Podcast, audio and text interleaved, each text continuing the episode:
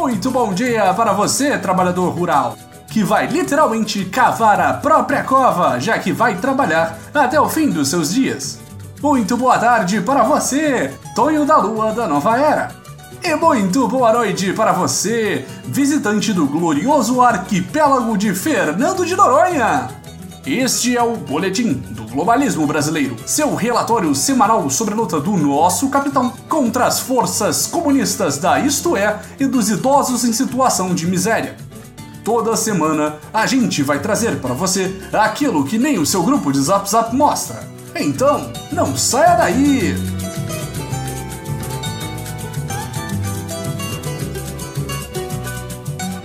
Esta semana continuamos a Saga Bebiano! Aquele que suas correntes de zap já estão chamando de comunista e secretamente petista, porque é impossível alguém tão próximo do capitão ser apenas incompetente e corrupto, não é mesmo? Em uma capa bombástica, a revista Isso é Estampa, a queda do homem que sabia demais. Falando sobre a capacidade de Bebiano atacar a nova era com calúnias, como contabilidade eleitoral, repasses do partido de nosso capitão e um processo para tornar nosso capitão inelegível, que misteriosamente foi apagado da campanha eleitoral. Mas patriotas, a campanha já acabou! Já descemos dos palanques! O que está no passado não pode afetar nosso futuro, certo? Certo? Certo? Após uma reunião entre Bebiano, Bolsonaro, Onyx Lorenzotti e General Mourão, Bebiano ameaçou a nova era, dizendo que o senhor está usando seu filho Carluxo para me desgastar. Não é assim que se faz. O senhor vai se arrepender muito disso. O senhor vai se arrepender muito disso. Olhem o teor dessa ameaça direta ao nosso capitão! Como um homem desses não foi imediatamente preso?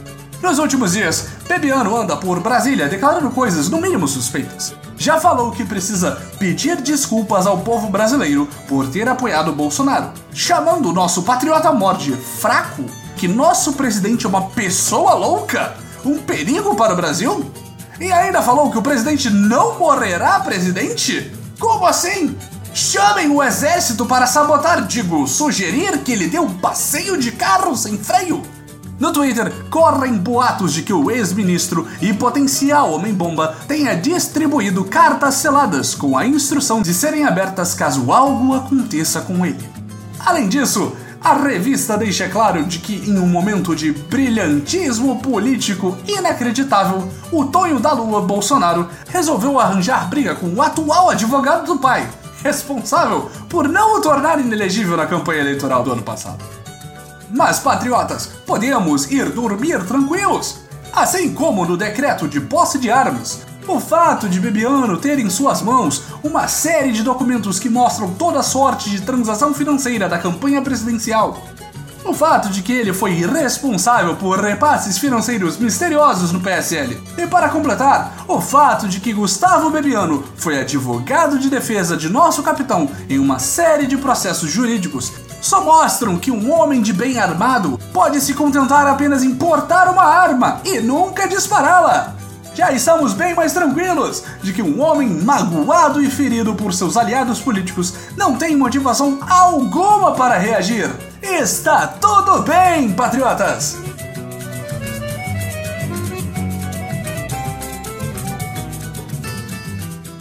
Sabem o que é uma excelente forma de distrair a opinião pública para os raros insucessos do governo Bolsonaro? Propor a reforma da Previdência, claro! Do que estávamos falando antes! Com um belíssimo pronunciamento oficial pré-gravado, repleto de emoção e momentos marcantes, no qual destacamos especialmente a bela frase Cada um mudaremos nossa história nosso capitão avisou que todos os brasileiros agora serão sujeitos ao mesmo regime de anos de contribuição mínima para tão almejada aposentadoria. Uma baita decisão que derruba qualquer noção de que o governo estaria favorecendo grupos específicos ao deixá-los de fora. O mais curioso dessa decisão é que os militares ficaram de fora em uma suposta segunda fase da reforma da Previdência. E todos sabemos como é simples aprovar uma reforma da Previdência. Imagine então o quão provável será aprovar duas em apenas quatro anos. uma promessa totalmente real e factível de nosso patriota mor. Uma decisão estratégica desta que já vem sendo chamada de nova previdência é a dependência de leis complementares. Sem perturbar o seu podcast com juridiquês, quem afinal acha importante entender leis, não é mesmo? Depois de aprovada, a reforma previdenciária precisará de uma série de leis que podem simplesmente alterar tudo o que foi divulgado pelo governo. Uma decisão corretíssima para evitar que os esquerdistas protestem contra uma reforma muito extrema agora, apenas para assassinar os direitos trabalhistas em outra ocasião. Uma verdadeira estratégia de batalha para o futuro! Mas nós queremos terminar esta, que provavelmente será a primeira de muitas vezes que falaremos da nova reforma, mandando um alô para as mulheres tradicionais patriotas que ouvem o boletim. Você que tem uma tripla jornada de dona de casa, trabalho, cuidar da família, como manda a ministra Damares. Você que tem como recompensa o fato de se aposentar mais cedo do que seu marido patriota, pode comemorar! Agora você precisa trabalhar a mesma quantidade de anos do que os homens.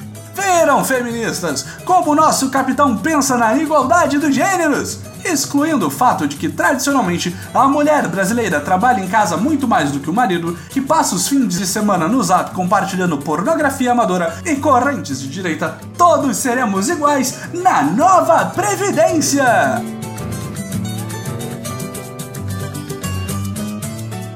Este foi o nosso Boletim do Globalismo Brasileiro para a semana de 25 de fevereiro. Envie sua sugestão ou crítica para nosso perfil em boletimb do Twitter e fique ligado nas nossas próximas notícias globalistas.